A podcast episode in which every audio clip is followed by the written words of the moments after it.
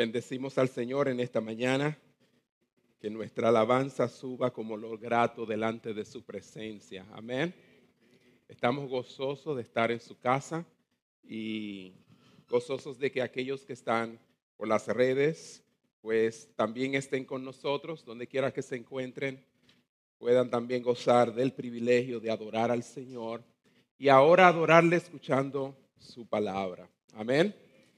Y para nosotros es de gran satisfacción reunirnos en esta hora como un cuerpo. Hoy domingo, domingo de resurrección, porque para nosotros todos los domingos celebramos la resurrección de nuestro Señor Jesucristo. Amén. Y damos las primicias de la semana al Señor viniendo al templo. Así como con nuestros diezmos damos las primicias de nuestros ingresos, así de nuestro tiempo. Al decirle esta semana entera es tuya, Señor. Y cuando venimos a adorarle el primer el día de la semana, que es domingo, eso es lo que proclamamos. El señorío de Cristo sobre nuestras vidas. Amén. Amén.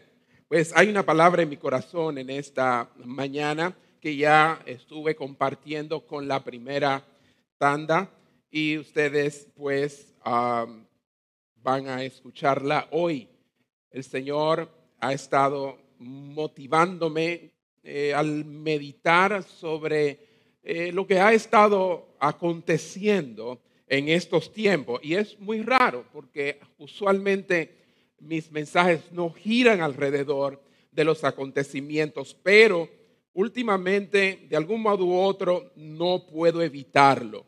Y en esta semana estuve meditando sobre lo que no es noticia para nadie, la crisis financiera que se está abriendo paso y camino a través de las grandes potencias del mundo, Estados Unidos, Europa y el resto del mundo.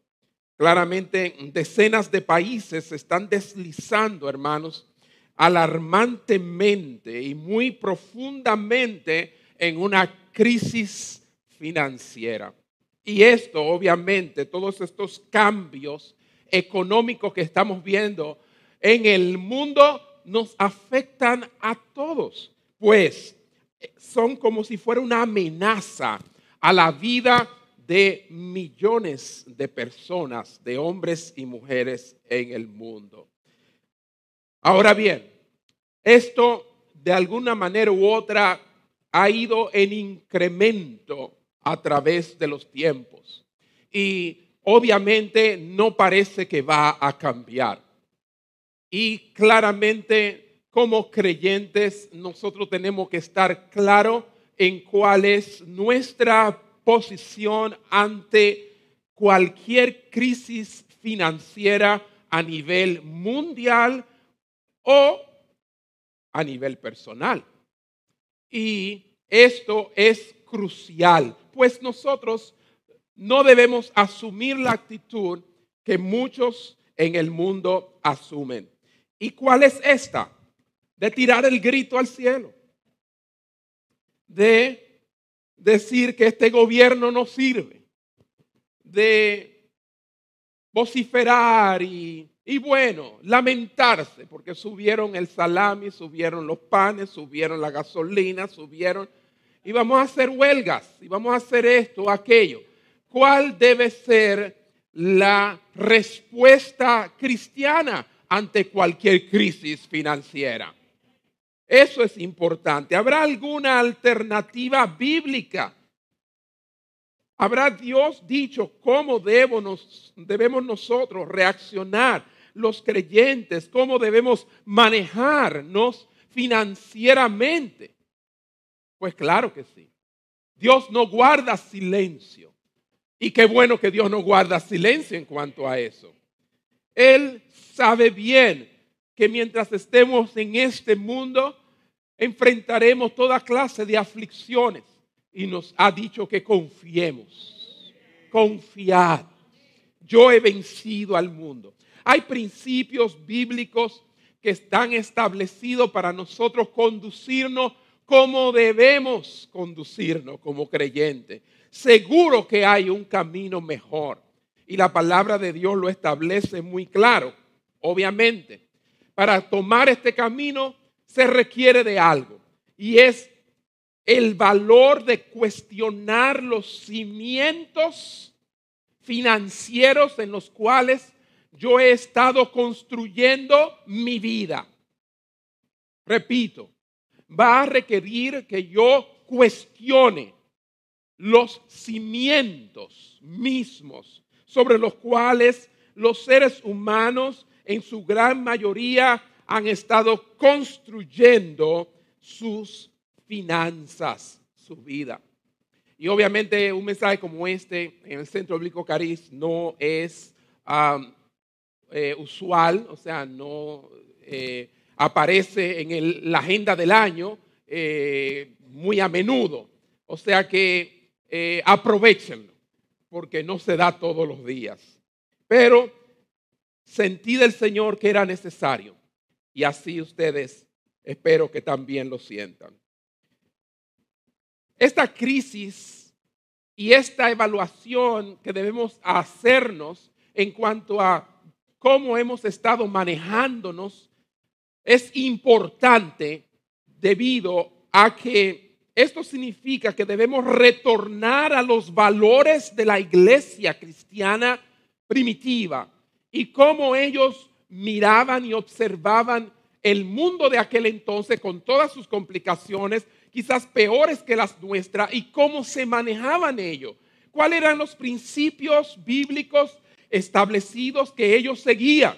Y obviamente la iglesia cristiana primitiva tenía el Antiguo Testamento y sobre todo tenía un libro muy importante del Antiguo Testamento que es el libro de los Proverbios llamado el libro de sabiduría. Y para mí, para muchos, el manual más completo que hay sobre las finanzas. Quizás no te enseñe a sumar, restar y dividir.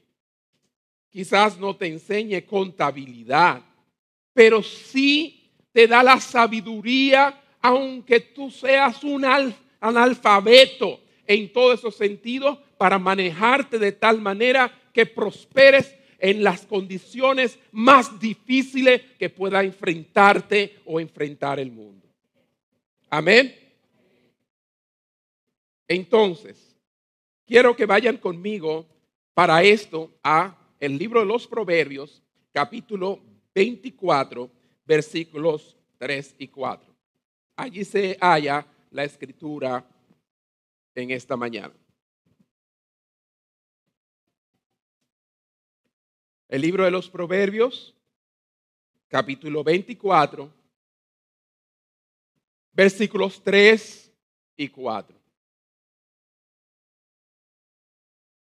Dice así, con sabiduría se edifica la casa, con prudencia se afirma. Y con ciencia se llenan las cámaras de todo bien preciado y agradable. Repetimos, con sabiduría se edifica la casa, con prudencia se afirma y con ciencia se llenan las cámaras de todo bien preciado y agradable. O sea, en resumen, lo que el proverbista quiere decir es, si queremos una familia y un patrimonio próspero y duradero, haremos muy bien en hacerle caso al proverbista. Vamos a inclinar nuestros rostros y vamos a orar y pedirle al Señor que habla nuestros corazones en esta mañana. Amante Padre, pues Qué privilegio es llamarte Padre. Y qué privilegio es no solamente llamarte Padre, sino amante. Porque tanto podemos decir que tú nos amas como también nosotros te amamos. Y necesitamos en esta hora la iluminación de las escrituras. Pues nos concierne a todos este tema, Señor. Pues son tantas las cosas que están pasando en este mundo Y estamos viendo el colapso de naciones poderosas, por ejemplo Venezuela y otras. Señor, te pedimos, Padre, que continúes teniendo misericordia en nuestra nación. Y a la vez que nos armes en esta hora con los principios bíblicos para mantener nuestra estabilidad económica en medio de cualquier tempestad que pueda venir. Te ruego en esta hora que hable a nuestras vidas y nos conduzcas por caminos de bien a través de tu palabra. Señor, pretendo con tu ayuda y solo con tu ayuda exponer este tema para tu gloria. En el nombre de Jesús. Todos dicen cómo? Amén. Amén. Entonces, repito de nuevo, si queremos una familia y un patrimonio próspero y duradero, haremos muy bien en prestarle atención al proverbista. Vemos un lenguaje aquí interesante. Muchos solo lo ven de una manera figurada, metafórica, pero realmente debe ser tomado primeramente literalmente. O sea, me explico. Comienza diciendo, con sabiduría se edifica la casa. Diga conmigo, con sabiduría se edifica la casa. Y el tema del mensaje de hoy precisamente es, quiero construir mi casa bíblicamente. Dígalo conmigo, quiero construir mi casa bíblicamente. Otra vez, quiero construir mi casa bíblicamente. Y le sirva esto, pero también para todos los matrimonios jóvenes que apenas comienzan, ¿verdad? Yo tengo ya 34 años que di ese paso para 35 años dentro de dos meses, pero yo sé que el que, el que está enfrentando lo que es construir su casa, en todo el sentido de la palabra, se está enfrentando a un gran desafío en estos tiempos. Un gran desafío. Pero dice algo interesante en esta primera frase, cuando dice con sabiduría se edifica la casa. Pues sencillamente resumido, lo que está diciendo es que la sabiduría construye. La sabiduría construye. Se refiere a una casa literal, un lugar de residencia, ya sea de una familia o de un individuo, porque hay personas que viven solas pero tienen su lugar, su residencia.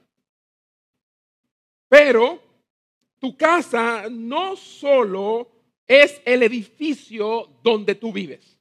Tu casa es más que eso.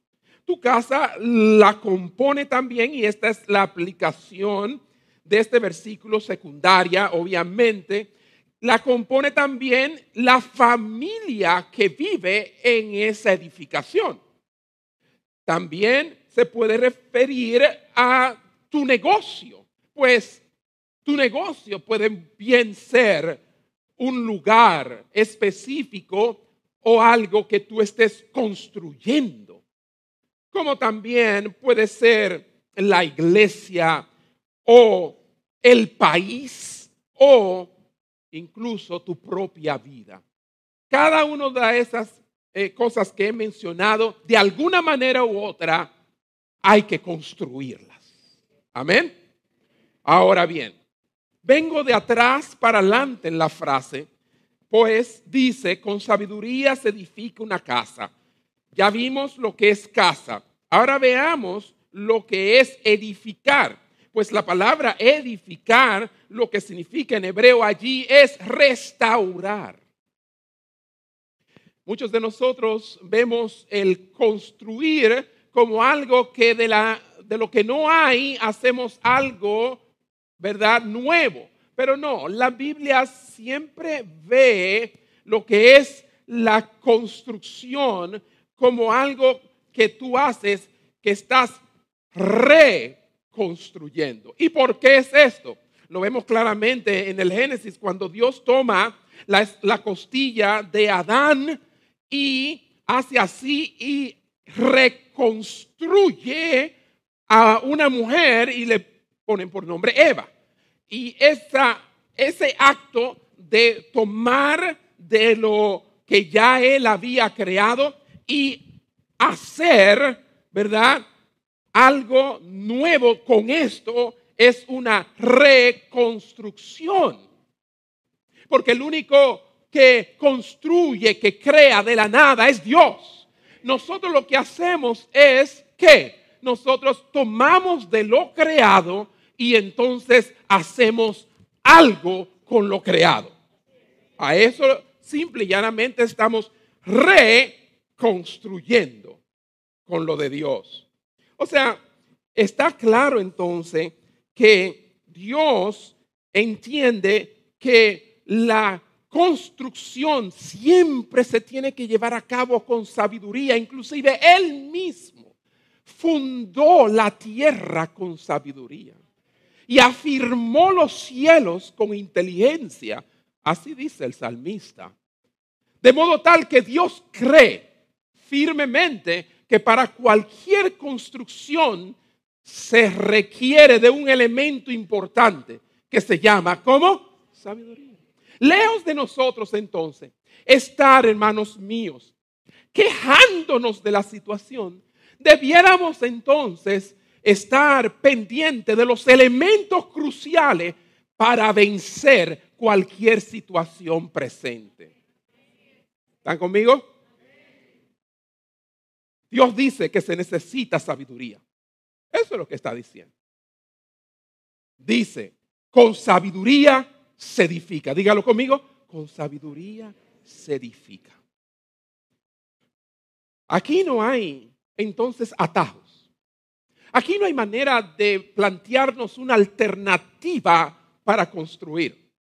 Aquí el primer elemento de construcción es sabiduría. Si hemos de construir una casa, tenemos que emplear sabiduría adelante. Aquí se describe la sabiduría como teniendo una naturaleza constructiva. Diga conmigo, naturaleza constructiva. ¿Qué es esto? Esto lo que significa es que siempre que la sabiduría está involucrada, siempre construye, no destruye. La sabiduría, donde llega, llega para edificar, no para desbaratar. Es por eso que es tan urgente que nosotros nos apropiemos de la sabiduría los proverbios en otros lugares, como por ejemplo en el capítulo 9 de Proverbios, versículo 1, vayan allá conmigo, por favor. Proverbios capítulo 9, versículo 1. Dice, la sabiduría edificó su casa. ¿Cómo que la sabiduría edificó su casa? Sí, el proverbista utiliza un lenguaje muy interesante donde personifica la sabiduría y la pone como si fuera una dama, una mujer que trabaja, una trabajadora que construye una casa. Y dice que ella edificó su casa. O sea que la sabiduría es la que edifica la casa. Nosotros colaboramos, nosotros estamos ahí, pero hay un elemento crucial que está haciendo posible la construcción y es la sabiduría. Y dice, labró sus siete columnas. O sea que vamos a concentrarnos en esto que se llama sabiduría. Porque muy a menudo pensamos que lo primero que necesitamos para construir algo es dinero. O es relaciones. O yo no sé qué, otro recurso. Pero lo primero que usted necesita para construir lo que sea es sabiduría. Dígalo conmigo, sabiduría. El dinero vendrá. Pero el dinero sin sabiduría, ¿de qué sirve? La sabiduría estuvo con Dios, dice la palabra, en el principio, en la creación, dice ella hablando, personificada, en el principio yo estuve ahí cuando fueron creados los cielos y la tierra, cuando Dios hizo todas las cosas. Yo estaba ahí. O sea que ni Dios construye sin sabiduría.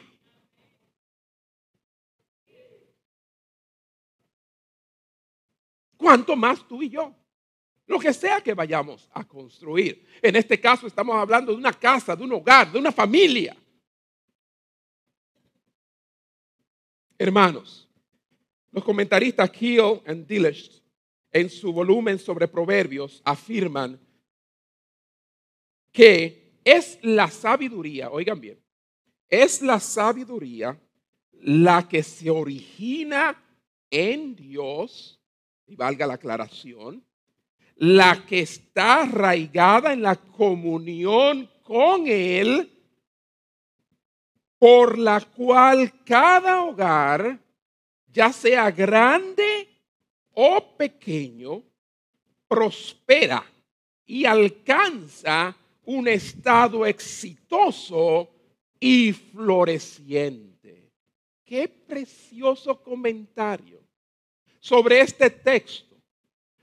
Quiere decir que no importando cuán grande o cuán pequeño sea la casa, el hogar que nosotros estemos construyendo, será la sabiduría quien le dará el éxito y lo hará florecer bajo las circunstancias más difíciles que podamos enfrentar.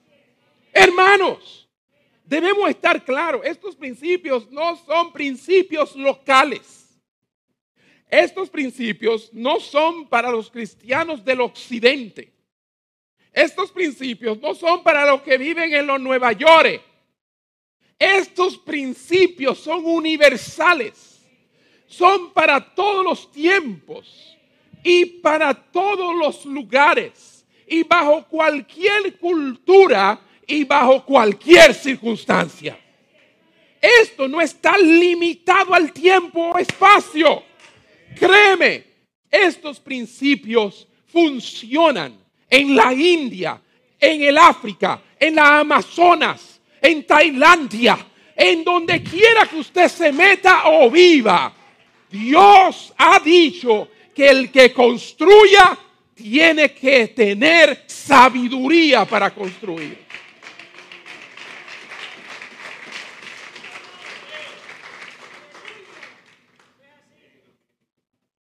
Mi pregunta es, ¿qué es lo que tú pretendes construir ahora? ¿En qué están involucradas tus manos? ¿En tu familia, en tu hogar, en, el negocio, en el trabajo, en una nueva empresa? Yo no sé qué, pero en eso que estás involucrado necesitas sabiduría de Dios. No hay atajos. No hay alternativas. Tienes que tener sabiduría. La sabiduría edifica. La sabiduría edifica los mejores, las mejores casas, los mejores hogares. Y vuelvo y repito, sin importar el vecindario en que estés. Porque es que tenemos la mentalidad, hermanos, que si el ambiente es diferente, entonces yo podré prosperar. Pero no, no es así. Es que no depende a dónde estés, depende de lo que tú tengas.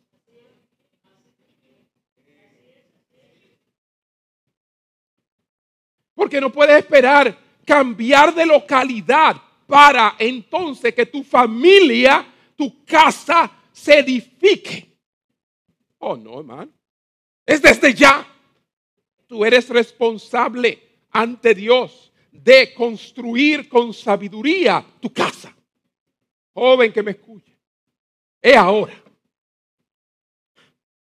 Qué gran responsabilidad. La sabiduría es necesaria para construir. Dígalo conmigo, la sabiduría es necesaria para construir.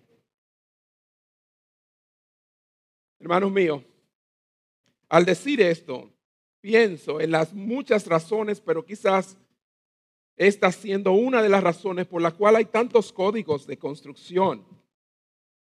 Pues no todo el mundo usa la sabiduría en las estructuras de construcción. Hay mucha gente que la obvian.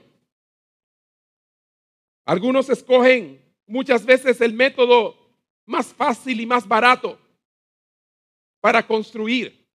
Y obviamente eso tiene sus resultados negativos, porque termina siendo una estructura débil, una estructura insegura, una estructura de la cual no podemos depender. Hay personas que buscando lo económico les sale caro.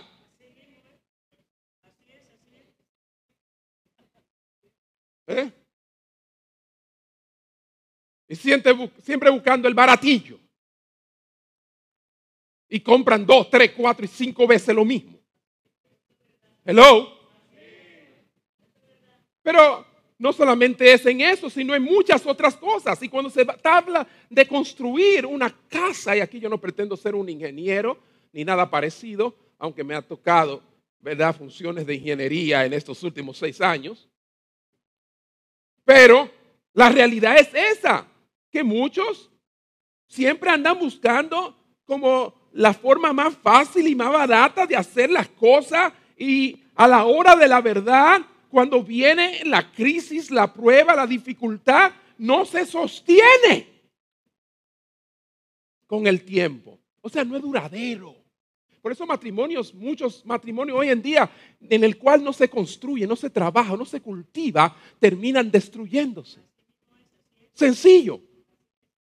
Porque no toman el tiempo sabiamente para con su matrimonio. Hablaba con mi esposa anoche, creo que era, de la importancia. Veíamos un caso en el cual eh, señalamos lo necesario que es para el hombre, dice la palabra, vivir sabiamente con su esposa. Las mujeres son tan complicadas, o mejor dicho, no complicadas, complejas, ¿verdad? Y no es que de complejos, sino de complejidad. Es un ser maravillosamente complejo. Ya lo arreglé. Yo andaba buscando cómo era que iba a salir de esa. Y creo que la arreglé. Mujeres, digan amén, lo arreglé. Por favor, háganme sentir bien. Porque como que comencé mal. Con eso de que de complicada. No, no, no, nunca, jamás. Ninguna de ustedes son complicadas sino son maravillosamente complejas. Y Dios no se equivocó cuando le dijo al hombre, vive con ella sabiamente. Si tú quieres vivir con una mujer, tiene que tener sabiduría. Y es la única manera de tener una mujer por 35 años y por cualquier edad, ¿verdad? Es así. La palabra de Dios lo dice. Entonces, hermanos míos, algunos construyen de esa manera, otros construyen sin saber cómo construir y se meten a construir sin saber. ¿Cierto? Esos son peores y cometen graves errores pudieran en un momento dado causar un colapso. Colapso. Hermanos, se requiere de sabiduría. Así están las naciones colapsando. Porque les falta sabiduría. Muchos de los que pretenden, oigan, pretenden manejar los asuntos del Estado, del gobierno y construir países, no pueden construir una familia. Y lo estamos viendo. Y no todo aquel que sepa manejar una familia cualifica para manejar una nación. Esa es otra, aunque debería ser un requerimiento. Así como lo es para posición eclesiástica. Que la palabra de Dios dice que uno de los requerimientos para ser pastor o obispo es que gobierne bien su casa y que sus hijos estén sujetos. ¿Verdad? Porque si no sabe gobernar bien su casa, ¿cómo pretende gobernar los asuntos de Dios, del cielo? ¿Cuánto da un aplauso al Señor? Entonces, mis hermanos, En los días de Salomón vemos claramente cómo la mayoría de las casas se construían sin regulaciones, sin inspecciones. Muy parecido a nuestros días. O sea que nosotros estamos viviendo días salomónicos, donde no hay inspección, muchas veces ni regulaciones para construir. Es por eso que el proverbista, el sabio Salomón, advierte y su advertencia es clara cuando dice, usa sabiduría. Eso es lo que dice el texto. Usa sabiduría si has de construir. Pero ¿qué clase de sabiduría? Porque que, obviamente tenemos que entender el texto que estamos tratando está dentro de un contexto muy interesante. Los versículos 1 y 2, vayan allá conmigo, por favor.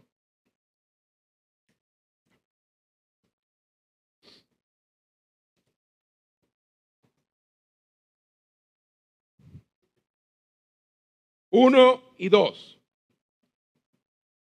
El proverbista dice, no tenga envidia de los hombres malos, ni desees estar con ellos. ¿Qué más? Versículo 1, versículo 2, porque su corazón piensa en robar e iniquidad hablan sus labios. En la Biblia de las Américas dice, no tengas envidia de los malvados, ni desees estar con ellos, porque su corazón trama violencia y sus labios hablan de hacer mal.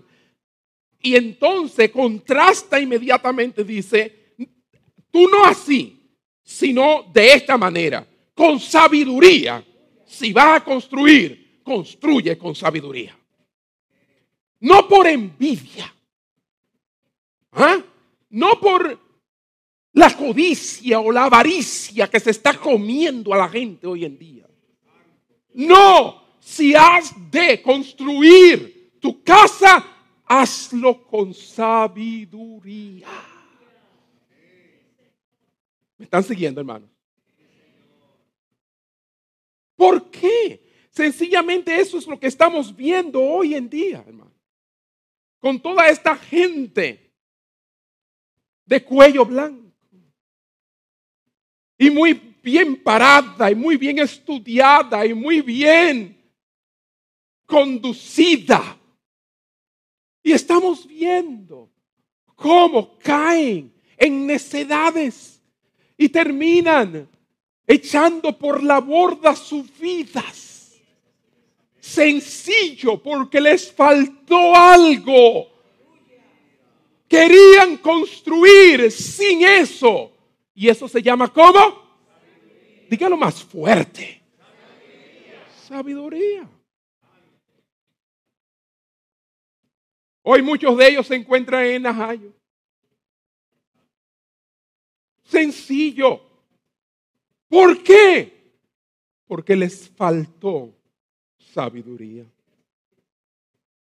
O sea que los necios y los malvados pueden parecer estar construyendo grandes casas, grandes mansiones, haciéndose y viviendo la vida de ensueño. Pero pronto caen. Su duración es corta. No es duradero, no es estable. Sencillo, porque les falta sabiduría. Y es esa sabiduría que se origina en Dios.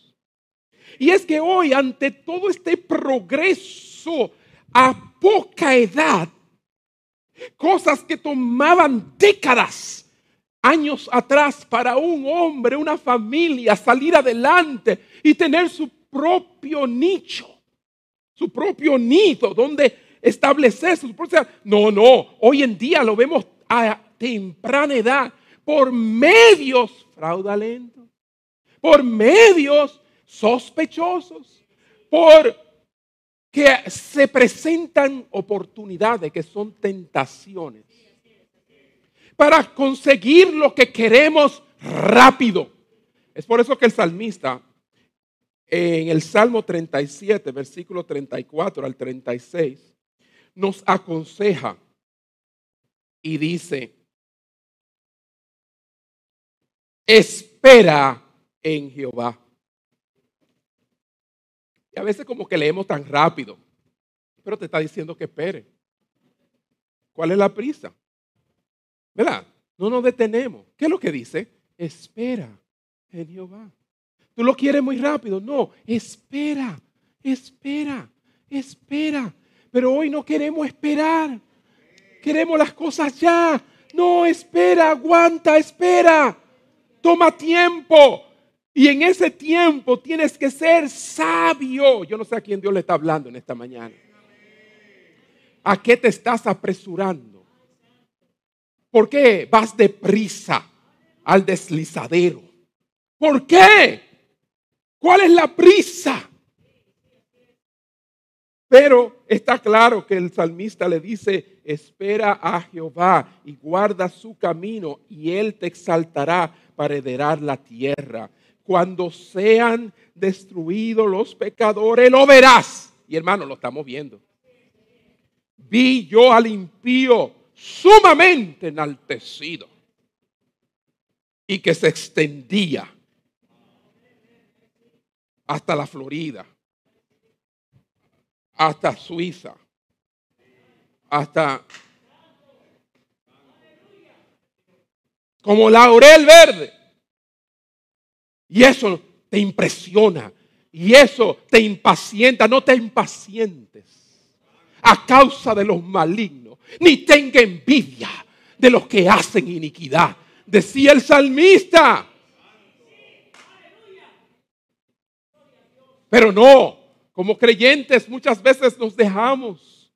Nosotros que tendemos al Señor, nos envolvemos en lo temporal y pasajero, donde sacrificamos muchas veces nuestras familias, nuestros hijos, nuestro matrimonio y aún nuestras propias vidas.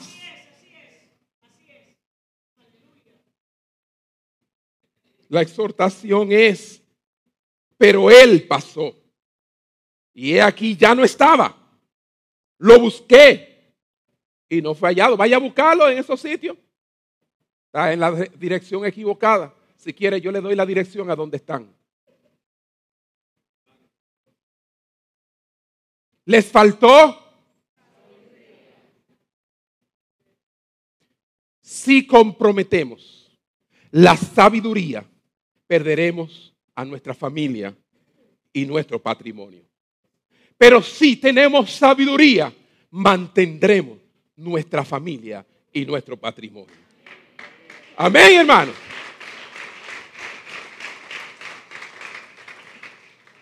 Oh, sí, mi hermano. Lo mantendremos. Y cuando hablo de sabiduría, no hablo de astucia. Porque hay personas que logran por mucho tiempo mantener su familia y matrimonio por la astucia. Yo estoy hablando de astucia. Porque la astucia es una de las características de Satanás.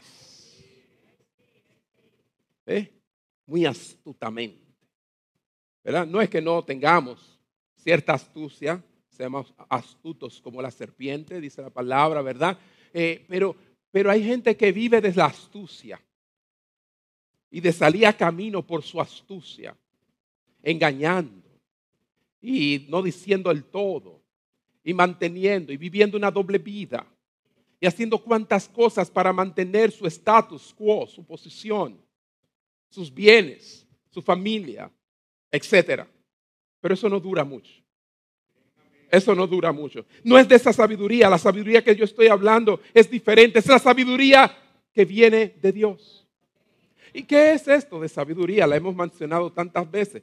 Es sencillo. La sabiduría es ver las cosas como Dios la ve. Dígalo conmigo. La sabiduría es ver las cosas como Dios la ve. Dígalo de nuevo. La sabiduría es ver las cosas como Dios la ve. Ahora dígaselo al que está al lado. La sabiduría ¿Cuándo es que tú eres sabio? Cuando tú comienzas a ver las cosas como Dios las ve. Cuando no estoy siendo sabio, cuando yo no estoy viendo las cosas como Dios las ve. Porque el único sabio, infinitamente sabio, es nuestro Dios. Amén. A ese la gloria, al único sabio Dios, al inmortal, al invisible, al eterno, por los siglos de los siglos. Amén. La sabiduría es ver las cosas como Dios las ve, ver toda la vida, todas las decisiones como decisiones que deben tomarse a la luz de la palabra, conforme a la voluntad de Dios. Cuando las cosas no se hacen así, los resultados no son de construcción, sino de destrucción. ¿Cómo obtenemos la sabiduría? Sería la siguiente pregunta. Porque yo quiero edificar con sabiduría, pero ¿cómo obtengo la sabiduría? Mi hermano, es lo más sencillo. No tiene que buscar una barce cuarto para eso, como decimos los dominicanos. No tienes que salir por ahí a mover cielo y tierra para conseguir sabiduría. No. Santiago, el proverbista del Nuevo Testamento, dice claramente, Santiago capítulo 1, versículo 5, que el que está falto de sabiduría, pídala a quién? A Dios. Quien es generoso y que te va a dar sabiduría abundantemente y sin reproche. Pídesela. Ay, ahí es que está el key del asunto. Ahí es que está el grave problema. Es que no tenemos tiempo para pedirle a Dios sabiduría. Ay, Señor, dame sabiduría. Y sigue por ahí. No. Humíllate ante tu Dios. Todos los días. Dobla tu rodilla. Ve a su presencia. Dile, sin ti yo no sé dar un solo paso. Muéstrame qué decisiones debo tomar en este día. ¿Cuáles son las que debo rechazar? ¿Y cuáles son las que debo tomar? Humíllate, pero no queremos porque nos sentimos muchas veces autosuficientes. Nos sentimos como que, como que no, es que es una pérdida de tiempo. O lo hacemos como un cumplido, como un decir. Dios dame sabiduría, pero no con un reconocimiento pleno de que una decisión fuera de su voluntad puede ser motivo de fracaso. Requiere humildad, requiere reconocimiento, requiere una humillación. Si quieres sabiduría, pídesela a Dios. En vez de estar quejándote por el alza de los precios, por, por esto, por aquello, por lo otro, y salí a tirar piedra. No hay necesidad de nada de eso. El cristiano no resuelve sus problemas económicos así. El cristiano no construye su casa y su vida así. El creyente sabe que si ha de construir, tiene que construir con sabiduría y sabe la fuente de esa sabiduría, dónde está y quién es. Amén.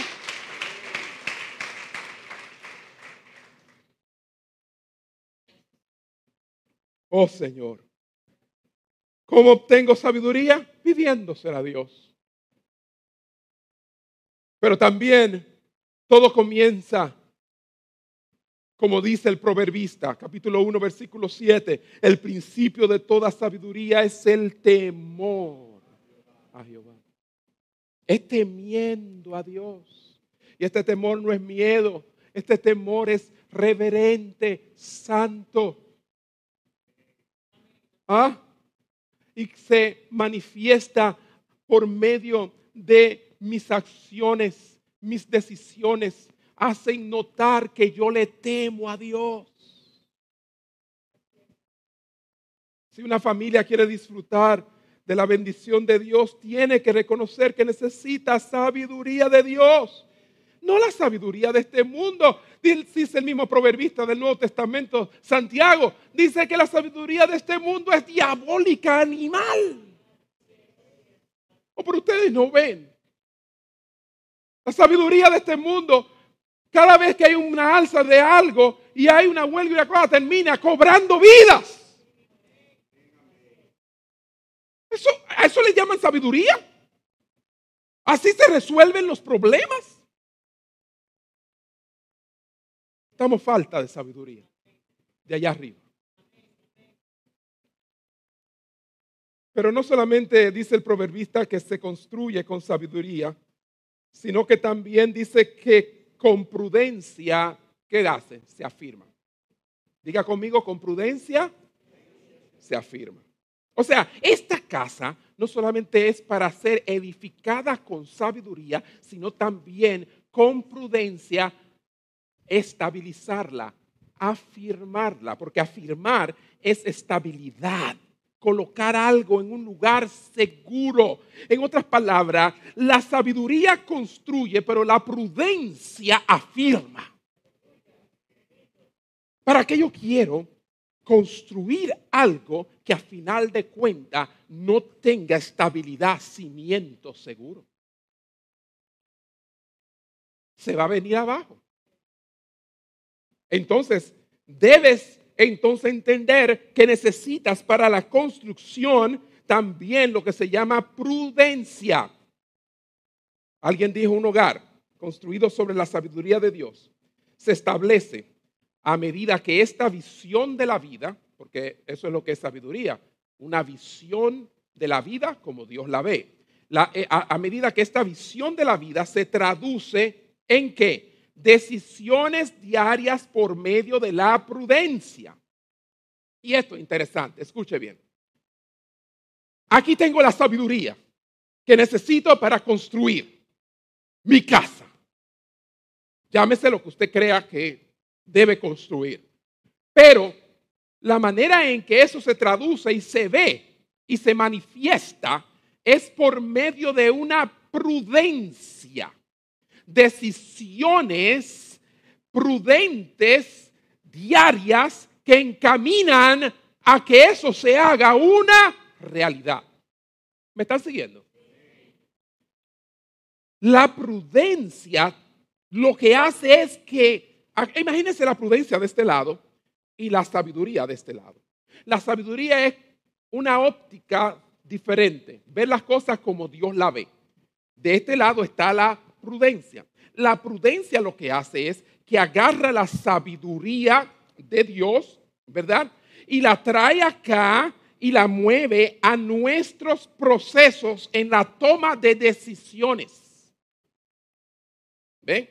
Entonces, ya la sabiduría deja de ser algo abstracto para convertirse en algo concreto. ¿Ven? Y donde tú comienzas a ver y tú dices, esa es una persona sabia. Pero ¿por qué es sabia? Simplemente porque aquí arriba ve las cosas como Dios la ve. No, es sabia porque eso que él ve como Dios lo ve se traduce en la vida diaria en decisiones cada vez que él las toma. Y a eso se le llama prudencia.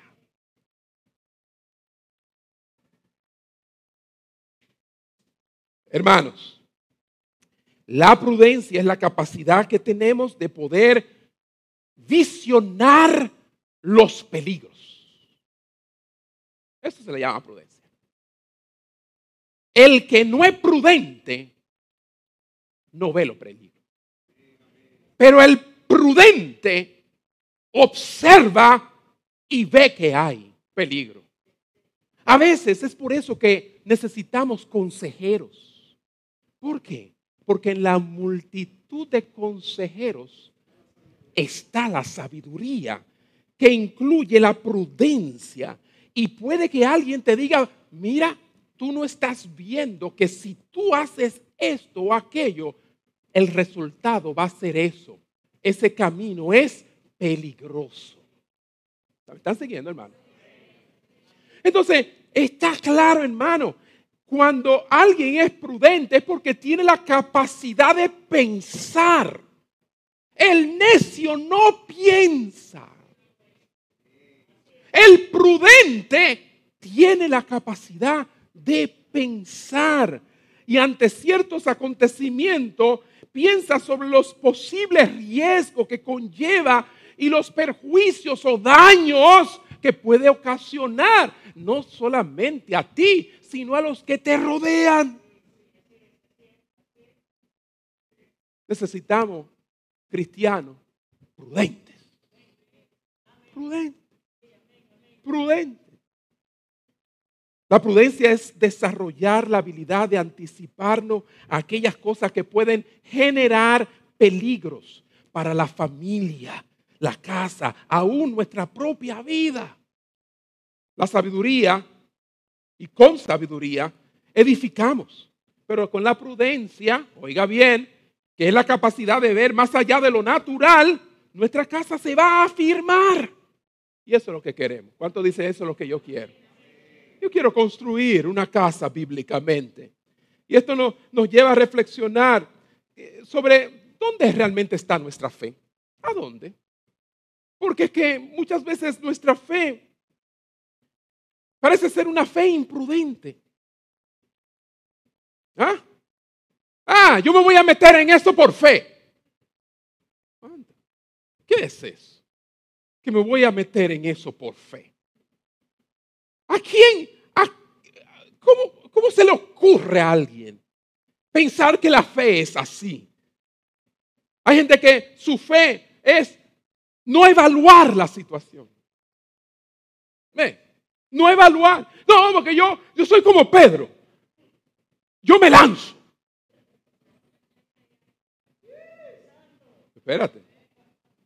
Dale para atrás al pasaje fue que alguien le dijo, y no cualquier alguien, ven. Cuando ese dice, ven, ya él evaluó, ya no hay que hacer más nada. Eso es diferente. Pero en este caso que estamos hablando, somos llamados a evaluar las cosas. Y más en este tiempo que estamos viviendo, hermano. Que el más lindo fracasa si no evalúa bien. Yo no sé a quién Dios estará tratando en esta hora de frenar y de llevarlo a realizar que hay tiempo en el cual debemos evaluar. Pero muchas veces nuestra fe no reflexiona sobre las circunstancias. Nuestra fe en realidad debe ser aquella que cree en Dios, pero que también tiene la capacidad de observar el peligro. Amén, hermanos. Esa es la fe que Dios quiere. Y necesitamos prudencia. Diga conmigo de nuevo, necesitamos prudencia. Hoy más que nunca. Es aceptable que el mundo esté como esté, pero es inaceptable que el creyente esté como esté. Y más si no es una prueba del Señor, sino por falta de sabiduría y prudencia. Porque yo no le digo que no haya momentos en los cuales estemos en estrechez y económicamente en condiciones no aceptables, pero Dios las permite con un propósito. Pero cuando hay una falta de sabiduría y prudencia, tenemos problemas. Y muchas veces necesitamos prudencia, pues muchas veces la necesitamos para no vivir estilos de vida que no van conforme a nuestros ingresos familiares. ¿Y qué quiero decir con eso?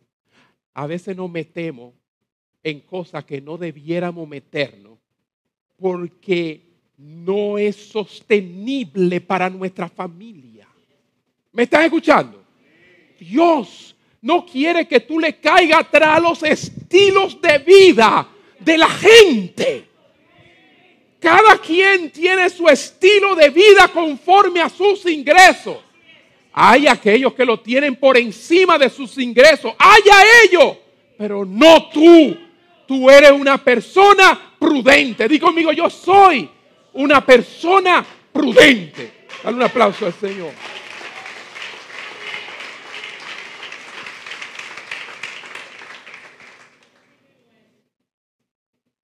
Y por eso nos vemos muchas veces afectados y nuestra casa inestable porque queremos aparentar lo que no somos.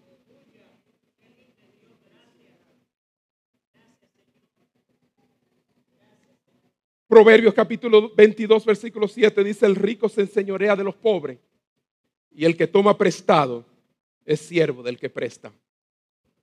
Y obviamente, cada vez que tomamos prestado, somos siervos del que nos prestó. A veces tenemos muchos amos. porque son muchos los préstamos. ¿Eh? Y a veces como cristianos ni podemos dormir. ¿Qué es eso? ¿Cómo puede decir que tú no puedes decir en paz me acostaré y así mismo dormiré? Porque tú me haces vivir confiado. Lo grande es que muchas veces es por nuestra imprudencia, por falta de sabiduría, de no prevenir, de no ver el peligro. Nuestro último punto de esta mañana. Ya dijimos que la sabiduría construye. Ya dijimos que la prudencia afirma, pero nos falta una y esa sí es bonita. Dice la ciencia. Con ciencia se llenan las cámaras de todo bien preciado y agradable. La nueva versión, la, Biblia de las Américas dice que es con bien apreciado y deseable o con gusto. ¿Qué significa esto? La ciencia. Porque ya hablamos de la sabiduría, ya hablamos de la prudencia, pero no será lo mismo esto de la ciencia, no, está hablando del conocimiento. Conocimiento de las cosas. Y es que la ciencia lo que hace es decorar la casa. No soy yo que me estoy inventando esto. Ahí dice, búsquenlo. Con ciencia se llenan las cámaras, o sea, las habitaciones, de todo bien preciado y agradable. ¿Ve? ¿Y a quién no le gusta eso? ¿Ah? No había un merengue así hace mucho. ¿Y a quién? ¿Y a quién? ¿Y a quién no le gusta eso? ¿Ah? ¿A quién no le gustaría tener cada habitación con todos los bienes eh, agradables, preciados? Lo que pasa es que comenzamos por atrás y no por adelante. Sube, la gente se le dan los ojos con las cosas que, con que quieren llenar sus habitaciones cuando tienen que comenzar es por aquí a construir con sabiduría y diariamente ser prudente en sus decisiones para que al final el resultado sea que con ciencia y conocimiento tú llenes cada habitación de tu casa. Ay, no, yo quiero esto, yo quiero aquello, yo quiero aquello. Y, pone, y pone aquí, y pone ahí, compre, compre, y esto y lo otro. Óyeme, Y la gente nada más que dice, wow, wow, wow, wow, wow, pero no sabe que ha sido una falta de prudencia y de sabiduría que terminará en que tu casa no sea estable ni firme. Este proceso de construcción continúa incluso hasta el punto de la decoración de interiores. Porque sí, es que Dios, Dios es un decorador, hermano. Dios pudo haber creado el mundo así vacío y sin nada.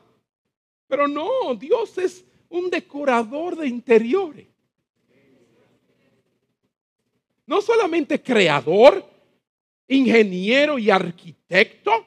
No, Él también decora. ¿Cuánto da un aplauso a nuestro Dios? Aleluya. Entonces Dios le interesa que tu casa esté decorada. Sí. Dentro de tus posibilidades. Sí. Pero debes entenderlo. Sí, lo que amuebla tu casa es el conocimiento, la ciencia.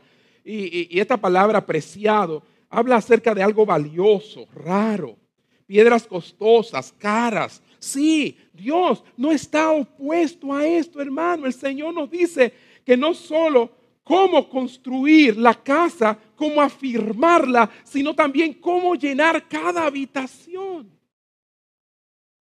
No es para menos, ya que la sabiduría misma se describe como una piedra preciosa, como más que piedras preciosas. La sabiduría en el Proverbio 8 del día al 11 habla acerca de que es más preciosa que las joyas y no puede ser superada por el oro ni la plata. Ahora, hay argumentos inmediatamente de los cristianos más rígidos y serios y me dirán, eh, pastor, usted, cuidado, usted se está yendo por el movimiento ese de fe y prosperidad. ¿Verdad? ¿Acaso la Biblia no advierte contra las riquezas? ¿Verdad? Y yo les puedo decir que esas advertencias de la Biblia ah, que aparentemente son en contra de las riquezas, ah, no están tanto en contra de poseer la riqueza, sino en contra de la que las riquezas te posean a ti. Cosa bien difícil es tener riquezas sin que te posean. Pero Dios es un Dios que da con liberalidad y que nos da todas las cosas en abundancia para que las disfrutemos. Lo que quiere decir que si Él ha de bendecirnos, no podemos rehuir a sus bendiciones. A raíz de vivir vidas sabias y prudentes, Dios entonces nos bendice.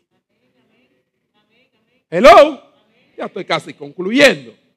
Pero las posesiones materiales son amorales. ¿Qué significa eso? Que no, no, son malas. Dios lo hizo todo. ellas son neutrales. El problema es la actitud de nuestro corazón hacia ellas. ¿Están entendiendo, hermanos? La advertencia es contra amarlas. La advertencia es contra acumularlas. La advertencia es contra ser egoístas. La advertencia es contra hacer ídolos de ellas. Y debido a las muchas advertencias que hay en la Biblia, yo entiendo, hermano, que muchos, muchas veces muchos miran con sospecha al hermano rico. Así lo miran.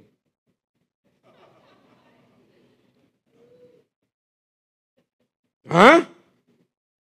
Y eso está muy mal. Porque aquí Salomón declara que una casa está llena de tesoros valiosos. Pero esa casa de la cual él habla no es no se ha llenado así por medio de la codicia no se ha llenado así por medio de la deshonestidad y el engaño y la avaricia, sino más bien por tres elementos que hemos tratado aquí. Sabiduría, prudencia y conocimiento, ciencia. Amén. ¿Cuánto da un aplauso, Señor? Entonces, Dios sí quiere que tu casa esté llena. Y estas posesiones por eso se ven en una buena luz, porque se obtuvieron a través del trabajo honesto acompañado de sabiduría, prudencia y ciencia. ¿Ok? El Proverbio capítulo 21, 20, proverbista dice, tesoro precioso y aceite hay en la casa del sabio. Oigan, ¿en la casa de quién? Del sabio. No del rico, del sabio. Mas el hombre insensato, ¿qué dice? Todo lo disipa. Debido a que la persona es sabia, cuida de su casa y no desperdicia su dinero ni nada. Como el tonto. Es diligente, es ahorrativo. Y muchas veces eso es lo que le falta a la gente. Ahora bien, en, en conclusión, este conocimiento, ¿de qué se trata? Bueno, el conocimiento que habla aquí mi hermano, entendemos que se trata de que es un conocimiento adquirido por medio del estudio, la preparación muchas veces académica. Quizás no, no hay facilidades de preparación académica, pero sí de preparación técnica o vocacional. O es un conocimiento adquirido por la experiencia al lado de alguien o de los años. Hello. El asunto está en que este conocimiento tiene un vehículo. Hay una manera en que llega. Pero para que llegue hay que esforzarse. Muchas personas desean tener una mejor vida y desean poder darle lo mejor a sus hijos, pero, pero no quieren prepararse. No quieren salir de su zona de comodidad y de confort. No crecen. Dios nos ha llamado a adquirir conocimiento, adquirir inteligencia, crecer. La gente muchas veces ve a los evangélicos como personas que no avanzan. Y es por eso, Porque nosotros nos hemos limitado muchas veces y hemos creído que esas cosas de alguna manera nos alejan. No, no nos alejan de nuestro Dios. Dios es un Dios sumamente sabio e inteligente. Amén.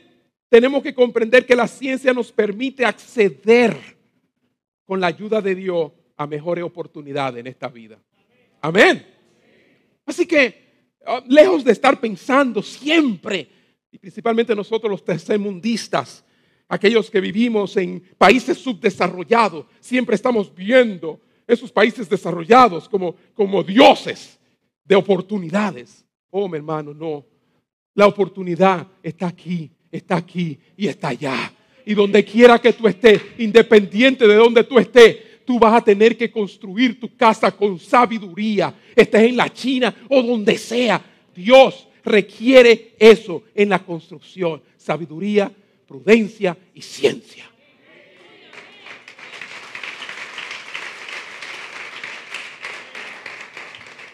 ¿Cuánta gente allá en los países no tienen años y años y no disfrutan de cosas que tú disfrutas acá solo porque has sido sabio como vives aquí?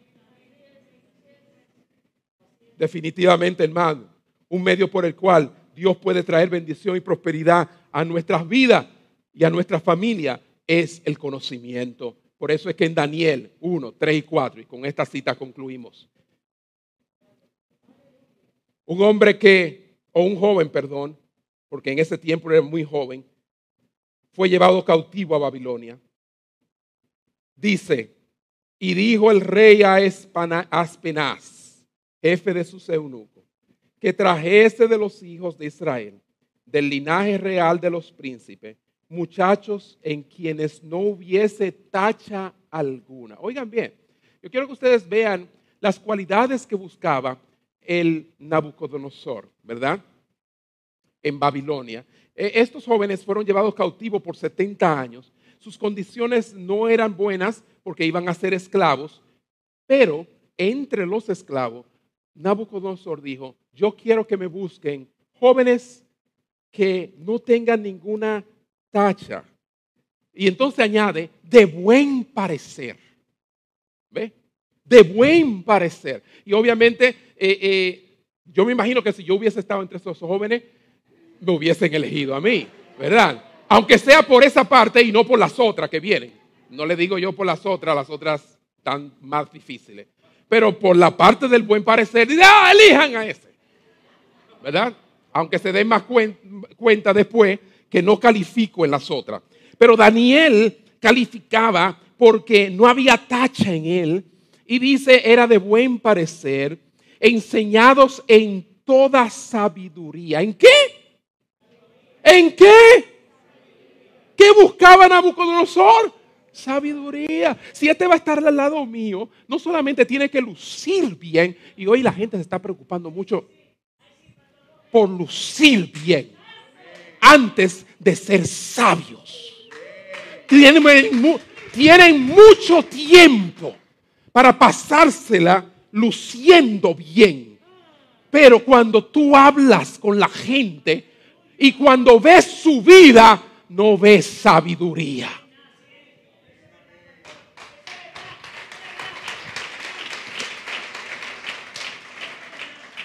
Este muchacho estaba lleno de sabiduría, sabio en ciencia y buen entendimiento.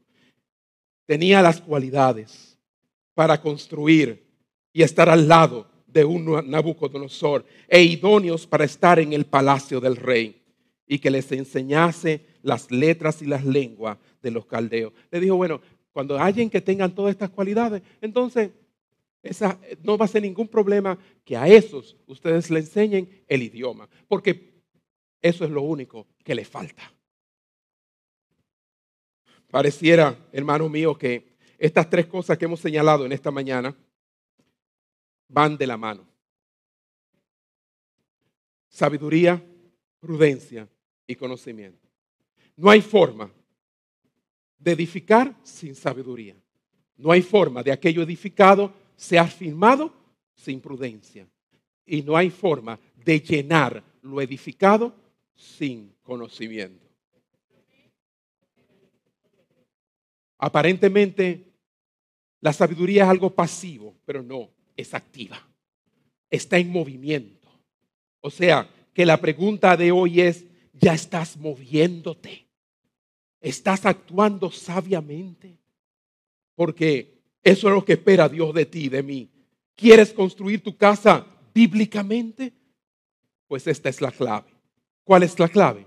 Tres palabras. Sabiduría, prudencia. Dígalo de nuevo. Sabiduría, prudencia. Que el Señor nos ayude. Amén.